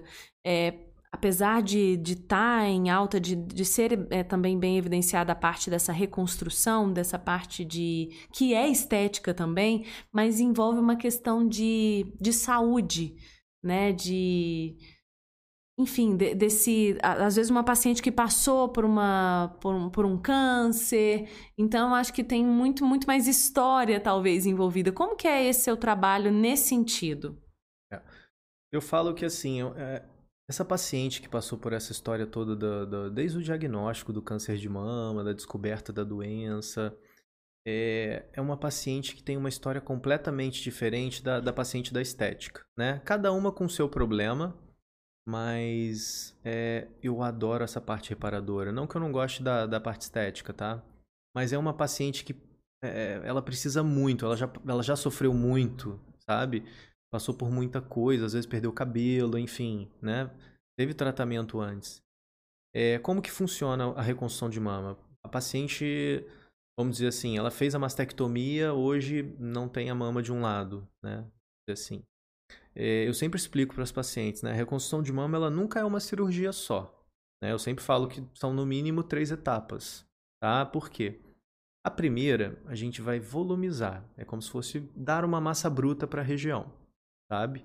Depois, a gente vai equilibrar o outro lado nesse volume. E por último, dar, vamos dizer assim, uns, uns retoques, né? É, mais contorno, mais equilíbrio, mais. É? Mas igualdade não é um termo que eu gosto de usar, né? Porque mas mais, são três cirurgias, pelo menos, é isso? Sim, sim. Sendo a primeira maior e as outras duas menores, vamos dizer assim. Essa primeira, quando você fala de volumizar, o que, como, como que é isso, assim? É buscar essa pele, é, é, é enfim? É, uma das cirurgias que eu mais faço é a gente faz um que a gente chama de retalho, né? O que, que isso quer dizer? Eu vou pegar um músculo das costas, fazer um túnelzinho na axila, e aí jogar esse músculo aqui para frente para me dar pele e colocar uma prótese por baixo desse músculo. Entendeu? Então, assim, ali a gente já começa a fazer um, um equilíbrio, vamos dizer assim, no volume dos dois lados. Né? Uhum. E aí a gente observa quatro a seis meses para ver como que tudo cicatrizou, qual o volume que tá, e aí a gente equilibra a outra mama, né? Para poder ter essa, a, essa nova mama reconstruída como um padrão para a, a mama ao lado, a mama que a paciente já tinha, para poder simetrizar. Então, às vezes diminui um pouquinho a outra é isso? Sim, Seria ou aumenta. Isso? Olha. Ou aumenta, depende. Às vezes ela tem uma mama pequena. Entendeu? Ah, entendi. Pra ficar. Nesse caso, realmente nunca é receitinha de bolo. Nunca é receitinha de bolo. Cada, cada caso é um caso. É, então são, são três etapas, sendo a primeira que você disse a maior por ser mais delicadinha. Sim, sim. E aí Cirurgia tem esse... mais longa, três horas e meia, quatro hum. horas. Hum. E aí tem esse intervalo de quatro a seis meses para observar tudo isso, isso, e mais essas duas etapas. Isso.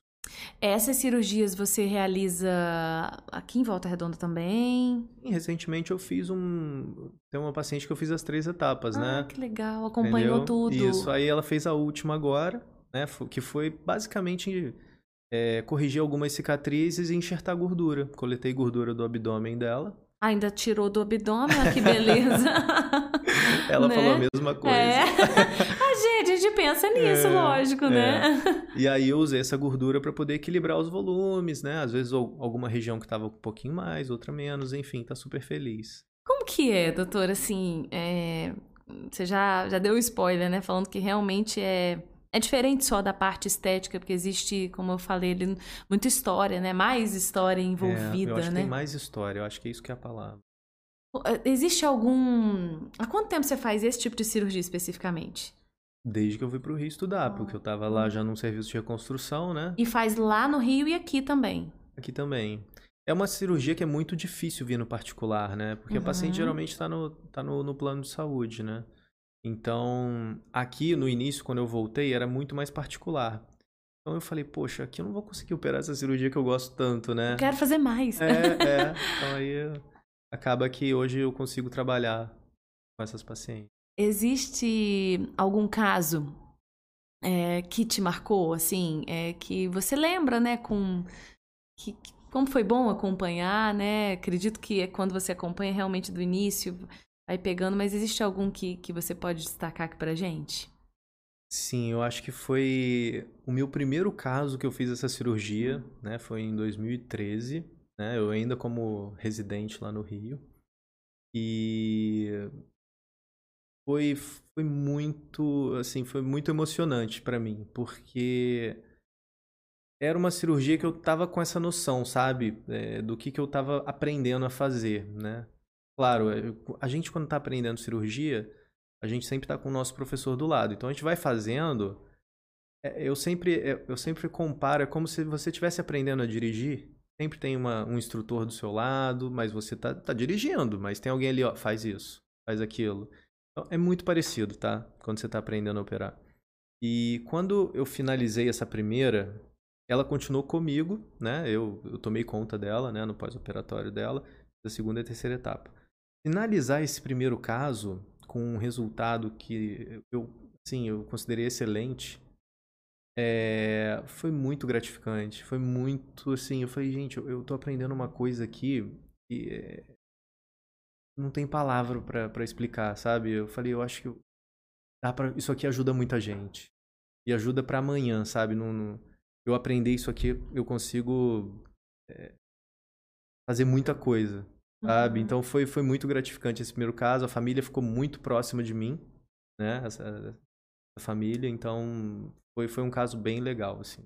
Você transforma mesmo a vida, a autoestima daquela pessoa, né? Você Sim. consegue, acredito que você deve conseguir perceber isso claramente já no, no- no- na primeira, no primeira. E acaba Exato. que você fica muito próximo da família, né? Um contato também muito legal, assim, né? Porque são no mínimo três cirurgias, então vocês estão juntos ali por muito tempo, né? Uhum. Diferente, às vezes você faz um abdômen, a paciente tem a alta, claro, mas não é um contato contínuo como dessas pacientes. Você acompanha, né, toda essa transformação. Sim, sim. É, imagino mesmo é, quão gratificante para você e quanta gratidão desses pacientes também, né, por ter Uhum. o resgate dessa autoestima. Com certeza. Existe algum outro caso, não necessariamente da mama, mas que você também pode pontuar pra gente, assim, que foi algo que às vezes nem é tão positivo, mas que serve de impacto, ou positivo mesmo, dentro de alguma outra cirurgia? São muitas, né, doutor? Então, É assim, eu acho que nessa questão toda da, da- das cirurgias, né? Eu acho que eu eu sempre sinto mu- muito calor no, no, no- coração, assim, quando eu- hoje a rede social ela proporciona pra gente muito feedback. E por incrível que pareça, isso dá um gás. Isso dá um gás muito grande. Sabe? A pessoa vê ali, poxa, é, tava na lona, operei, poxa, foi muito legal, sabe? Sou muito grata, enfim. É, Então, assim, são histórias excelentes, sabe? Então. seria injusto separar uma só. Imagino, né? São tantos anos aí. É, a- a- faltou alguma coisa que você acha que a gente possa falar sobre mama? Porque na verdade a gente fa- faltou, né? Novamente, né? Respondendo, eu já respondo, mas é porque a gente falou mais sobre essa parte da reconstrução mamária, mas existe o lado da, da parte estética, que também é uma procura muito grande, né? Sim, sim.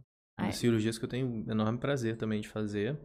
É, hoje, eu acho que a rede social difundiu, né?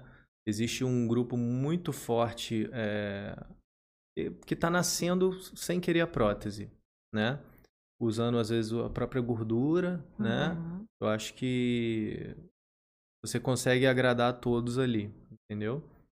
A prótese, vamos falar um pouquinho disso, né? Ela tem validade? É, muito se escuta, acho que você comentou, né? 10, 15 anos, isso é uma regra para todo mundo. Ah, para umas mais, para outras menos. Ou o tipo de prótese, ou ela onde ela está. Olha, a questão da, da, da validade, né? O paciente pergunta muito isso, né? É, ah, a prótese tem validade e tudo mais. Eu falo, gente, é, eu prefiro que vocês usem o termo garantia, né? Que eu acho que, que, assim, qualquer problema que a prótese tenha, né? Tem prótese que tem garantia de 10, tem prótese que tem garantia de 15 anos, a depender do, do modelo que você escolheu, né? É, se qualquer problema ali, a empresa vai te dar um- uma prótese nova, né? Uhum. Então eu não diria garantia, Vali- digo, ah. validade, eu diria garantia, né? Mas eu conheço pacientes aí que tem, acompanha comigo 22 anos de prótese É e tá mesmo? super bem, não Olha precisa isso. operar. Você só vai operar se você tiver algum problema, se não tiver, a vida vai seguindo, ou se for o seu desejo, por exemplo.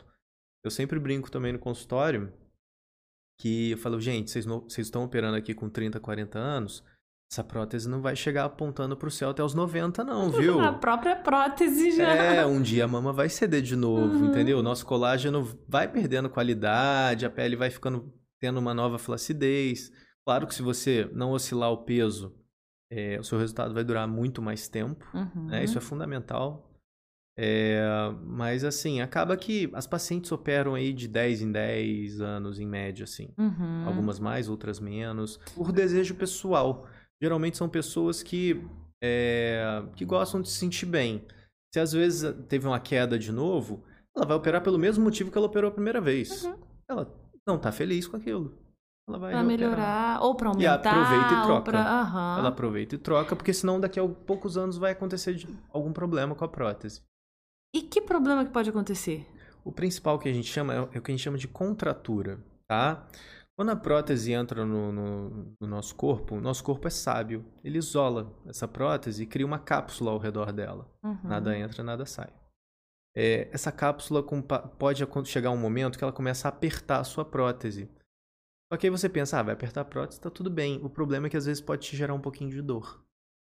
Ela e não aí... pode furar a prótese, não. Não, não. não, vai, ah, não vazar, é, não, não. Não, a contratura não vai esmagar Ela nesse só ponto. machuca mesmo, assim, é, incomoda. Aí essa dor vai, vai meio que aumentando, aí já tá indicado você operar uhum. por contratura empresa vai te dar uma prótese nova. Essa questão da garantia é legal porque realmente ela é um produto, né? É um uhum. produto. Então ela a gente tra deveria tratar realmente como uma garantia daquilo, como todo vários produtos, né? Com as suas garantias aí. Sim, sim. É, é importante a qualidade daquilo, né? A escolha. E aí a gente tem no mercado tantas marcas.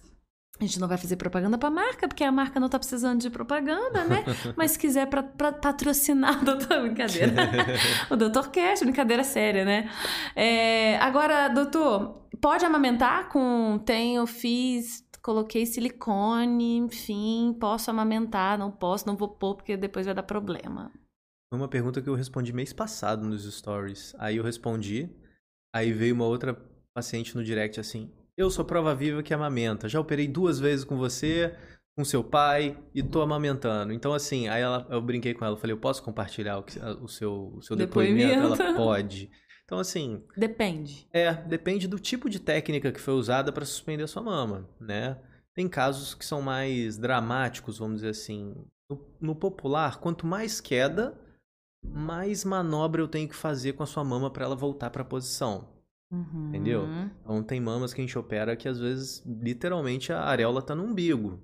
Uhum. Então, assim, é, existem técnicas de mamoplastia que vão fazer você ter uma chance quase zero de amamentar. Uhum. Mas fica tranquila que é menos 1%. Assim, é muito minoria, entendeu? Uhum. É possível ainda, né? É.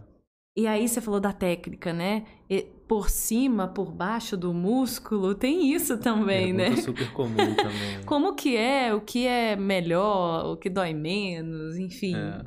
Então, assim, eu acho que, é, como tudo, depende. Que dura mais, né? Também é. tem isso. Eu hoje coloco embaixo do músculo mais ou menos aí 10% dos casos, tá? Eu sempre falo, é, embaixo do músculo não é para quem quer, é para quem precisa. Uhum. Por quê? Quem que precisa? Geralmente aquela pacientinha que não tem glândula nenhuma, a prótese, sua prótese precisa ser acolhida, precisa ser protegida por, por, pela sua mama, sabe? Uhum. Vou te dar um uhum. exemplo. Uma paciente minha teve um emagreceu muito, tinha prótese e teve um acidente de carro. Então pegou, teve um corte na mama. Com o corte na mama, ela teve uma exposição de prótese. E aí a prótese exposta é igual a rejeição. Então assim, se ela tivesse um músculo ali, nada aconteceria. Não teria essa, essa exposição, entende? Porque foi, então foi por cima essa, né? Essa era, foi por cima, ela emagreceu muito, perdeu glândula. Então, assim, é, geralmente as pacientes muito magrinhas a gente usa o músculo, entendeu? Porque o, o músculo, pouca gente sabe disso, né? O pessoal comenta que, ah, embaixo do músculo nunca mais vai cair. É verdade, nunca mais vai cair só que a sua mama cai por cima dela. Então, é, é o que a gente chama na, na medicina, pesquisem aí no Google depois, é, sinal de dupla bolha na mama, de prótese de mama, né? Porque fica a bola da, da, da prótese aqui super bonita no colo. Mas a pele... A sua areola tá lá embaixo. Ai, Jesus. Fica, vira bizarrice. Então, o paciente não suporta a dupla bolha, entendeu? Mas isso, é como que faz para reverter? Aí tira a pele, então, de pele, você volta... pode fazer duas coisas. Né? Você pode, nesse caso, suspender tirando o excesso de pele, deixando a prótese quietinha debaixo do músculo, ou trazer essa prótese para cima do músculo de novo, caso a paciente tenha tomado trauma disso. Uhum. Fiz vários casos revertendo isso.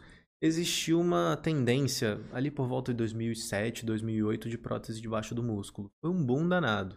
Eu lembro meu pai comentando isso, falou: "Poxa, não gosto disso, mas o paciente está tudo pedindo, tudo pedindo". Aí passaram-se quatro anos depois, todo mundo Reclama. colocando. É, porque na hora que caía, caía muito feia, muita bizarrice. É mesmo? Dupla é. bolha é o nome, né, Dupla gente? bolha na prótese de mama. Pra, no Google tem. Pra facinho. gente pesquisar para é. ver. Então, na verdade, depende do que é indicado. É isso? O... Exato, assim. Resumindo, paciente muito magrinha, quer colocar prótese, usa o músculo, porque aí você precisa dessa proteção. Ponto. Tá? Fora isso. Fora isso, dá para se você tem glândula, coloca acima do músculo e seja feliz para você não ter a dupla bolha, entendeu? Uhum. Dupla bolha é bem desagradável. Eu, não. Esteticamente e trabalhoso É. para reverter, né? Também. Trabalhoso eu não digo, assim. Nem é tão trabalhoso assim. Mas é, é- fica Mas muito é- feio. pra você, você como paciente é muito chato, né? Uhum. Poxa, você, você operou, dedicou financeiro, dedicou um pós-operatório para às vezes 3, 4 anos. Você tá horrorizada com a dupla bolha? Não é legal isso. Não, O nem. resultado tem que ser de médio e longo prazo, Uhum. né? Pelo É. menos a gente tenta para todo mundo isso. Uhum. É, nossa, quanta, quanta coisa, hein, gente? Quantos aprendizados nunca ouvi. Vou correr aqui no Google para ver essa dupla bolha. Agora, doutor, falamos, então, conseguimos falar um pouquinho sobre os três. Os nichos que você atua, né? Claro que muito a gente podia continuar falando aqui de, desses assuntos, tanto, tanto. Imagino, tem tantos questionamentos que, que você recebe, você falou, na própria rede social e também no consultório. Há muito assunto, mas eu sempre gosto de fazer uma perguntinha aqui no, no final. Quem é o doutor sem o doutor na frente, né? O doutor Tiago Hayashi. Tiago, né? Tiago, vamos lá, o Tiago. O que, que o Tiago gosta de fazer nas horas vagas? Não me venha, gosto de estudar. Não tem como, né? Porque tem que ficar estudando, eu sei, né? A gente brinca assim, mas não é. É inviável, ainda mais sendo professor. Mas quais são os seus hobbies? Fala um pouquinho da sua família. É, porque a gente gosta de ficar com família também, né? No tempo livre. Sim, sim. Eu acho que, falando de família, né? Eu acho que a paternidade me pegou de jeito. É mesmo, tem. Eu, ach, eu achava que eu fosse gostar, mas assim, é, gostei vezes mil, assim. Foi muito legal, sabe? O, José hoje é, é- é um motivo gigante, assim, de falar, gente, nossa, com saudade desse menino, voltar pra casa logo, enfim. A gente é bem unido, sabe? E eu até brinco lá em casa, né? Igual, é, a gente tá gravando hoje uma sexta, né? Amanhã, sábado, ainda vou operar. É, eu falo, domingo ninguém me tira de casa. Eu brinco assim, minha mãe às vezes quer arrumar algum compromisso, eu falo, mãe, não, não, me deixa ficar com o José aqui. José entendeu? tem, tem quantos anos? O José vai fazer dois anos agora em setembro. Um ano, tá naquela fase pimentinha, né, doutor? Fala Ah. tudo, Tá, tá. Tem que tomar cuidado, né? Às vezes é- repete, né? é, repete tudo, enfim, é uma fase bem gostosa. E o doutor é casado? Sim, sim, minha esposa esposa, é Luciana, médica? cirurgiã também. Plástica também? Ela é geral. Ai, ó, viu?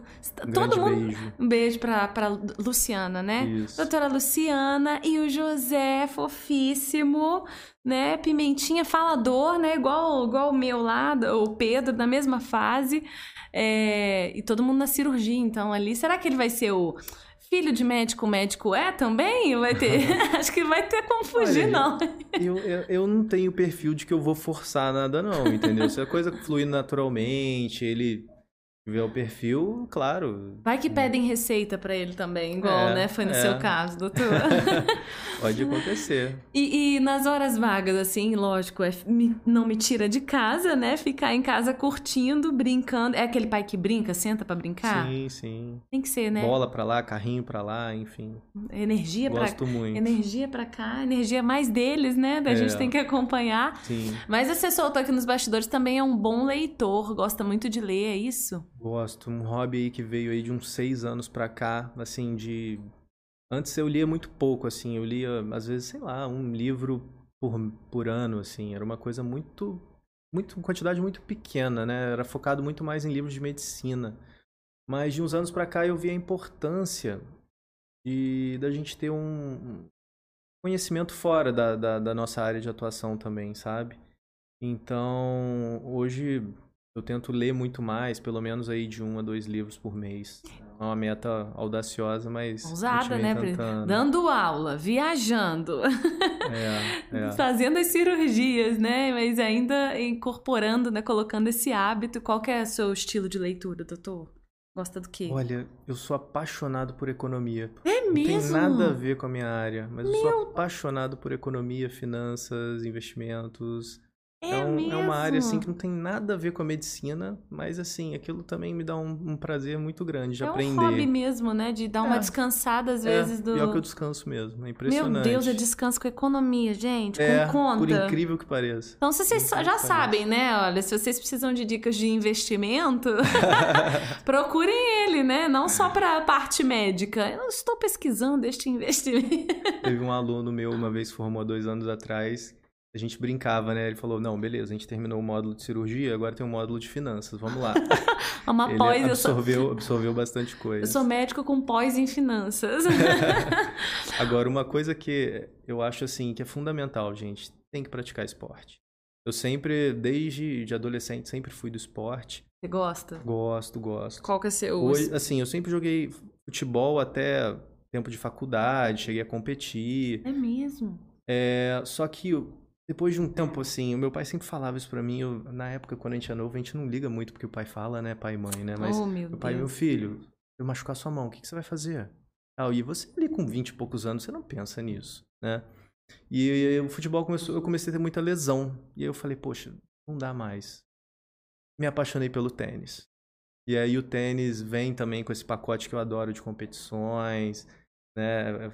Fui campeão num torneio aqui na cidade em 2018. É mesmo, sim, gente? sim, foi muito legal, assim, aquela adrenalinazinha de, de você Você é- competir. você é bem competitivo? Minha esposa fala que sim. Ih, aí, ó, lá, Nesse ponto, sim. Lu, ele é, a Luciana gosta também de, do, do, do tênis. Ela pratica também, tá- mas assim... Mas não tão competitivo. Não, não.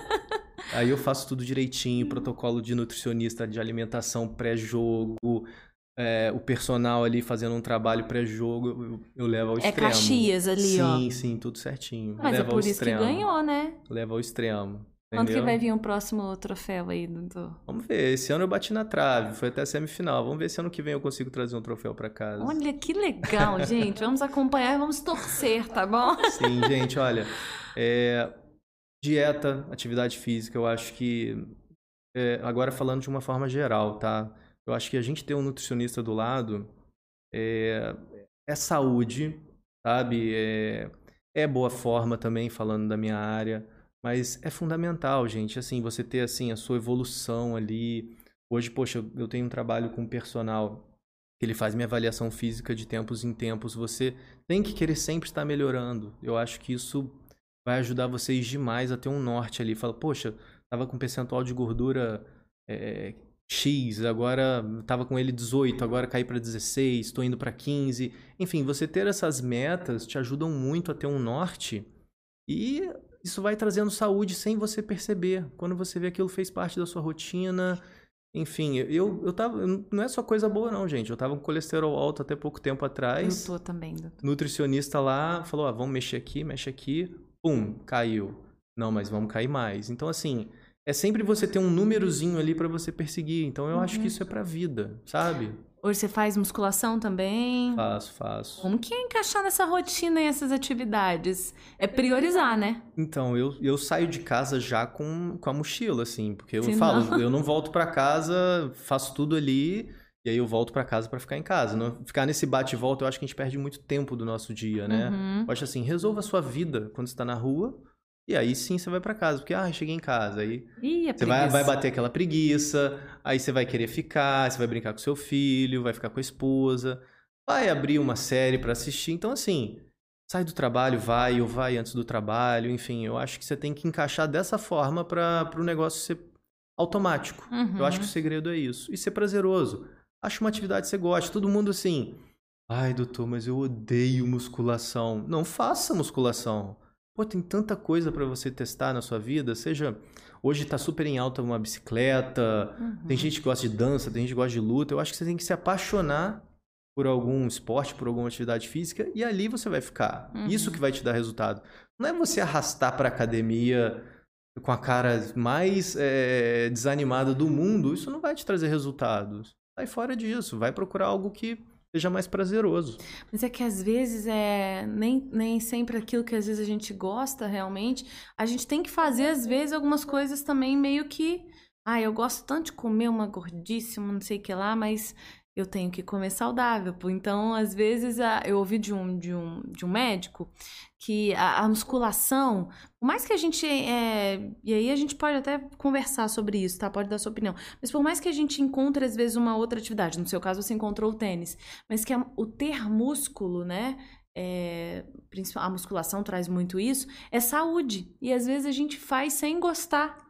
É igual o, o, comer sem, sem gostar, né? O, uhum. Mas é por causa da saúde. Eu sei porque eu incorporei novos hábitos há pouco tempo por conta de colesterol, triglicerídeo alto, gordura visceral, né? uhum. né? Aquela coisa. Então, às vezes, a gente tem que entender que é por saúde, né? Ah, Lili, mas você vai deixar o seu filho lá o tempo que você poderia estar com o seu filho brincando, você vai pra academia? É justamente para eu ter tempo com ele futuro, né? É para eu ter saúde para para aguentar lá na frente. Então. É, exato. Eu li um livro dois anos atrás do Joel J. Ele é um influenciador uhum. né, de atividade física. E ele põe uma ordem que é muito legal e foi muito polêmica no início, né? O pessoal criticou muito. Ele coloca é, primeiro a saúde, segundo lugar a família e o terceiro o trabalho.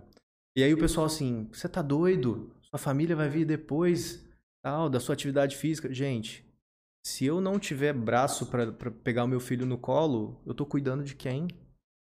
Então você tem que ter saúde. Se eu não conseguir andar, eu vou é, ajudar ele a... como? Uhum. Então, assim, você tem que ter a saúde realmente para poder cuidar da sua família. De tudo, né? Entendeu? Do seu trabalho, então, assim, realmente. Assim, é, é, Parece clichê, mas é muito verdadeiro, sim, né? Sim, realmente a saúde tem que ser uma da, das suas prioridades, né? Você querendo ou não. E bem ou mal, é, no meu caso, né, eu acho que cirurgião, a gente fica muito tempo em pé, a gente depende do físico. Então, para eu ter uma carreira também é, pensando a longo prazo, né, se eu não estiver saudável, eu não vou muito longe. Uhum. Entendeu? Eu, eu, se eu for obeso com, com 60 anos, dificilmente eu vou ter disposição de operar alguém por 4 horas. Uhum. Ficar em pé, comer, uhum. sem, sem beber água, enfim. É, então, assim, isso. Circulação. É, né? isso ajuda tanto a você cuidar da sua família quanto no seu trabalho. Você uhum. tem mais disposição, né? Então, assim, você vai render mais, né? Você vai ter uma performance melhor, independente do que você esteja fazendo. É. Isso é tão legal a gente falar, inclusive, dentro da sua área, em que as pessoas buscam tanto a estética e às vezes negligenciam tanto a boa alimentação, a atividade física, que é aqui uma unanimidade quando a gente conversa com, com os médicos, né? A gente sempre não adianta, fala, fala, fala, mas tem que se alimentar bem, tem que ter boa hidratação, tem que ter atividade física, é, é saúde realmente acima de tudo, em primeiro lugar. Por isso que eu acho que que o Dr. Cast aí, puxando uma sardinha, mas é, de uma forma real mesmo, é, trabalhos como esse fazem tanto sentido, muito por isso, porque as pessoas estão preocupadas em saber sobre a saúde, claro, e o, o bem-estar vem acompanhado, né, dessa sim, parte emocional, sim. mas como que a saúde é o, o, é o que puxa, né, o que move tudo. Sem saúde a gente não tem, consegue curtir família, não consegue trabalhar e não consegue fazer nada. Acho que é uma, uma, unanimidade. Você só reforçou aí realmente o que um monte de médico vem aqui realmente fala, porque é, é, tem que ser assim mesmo, né?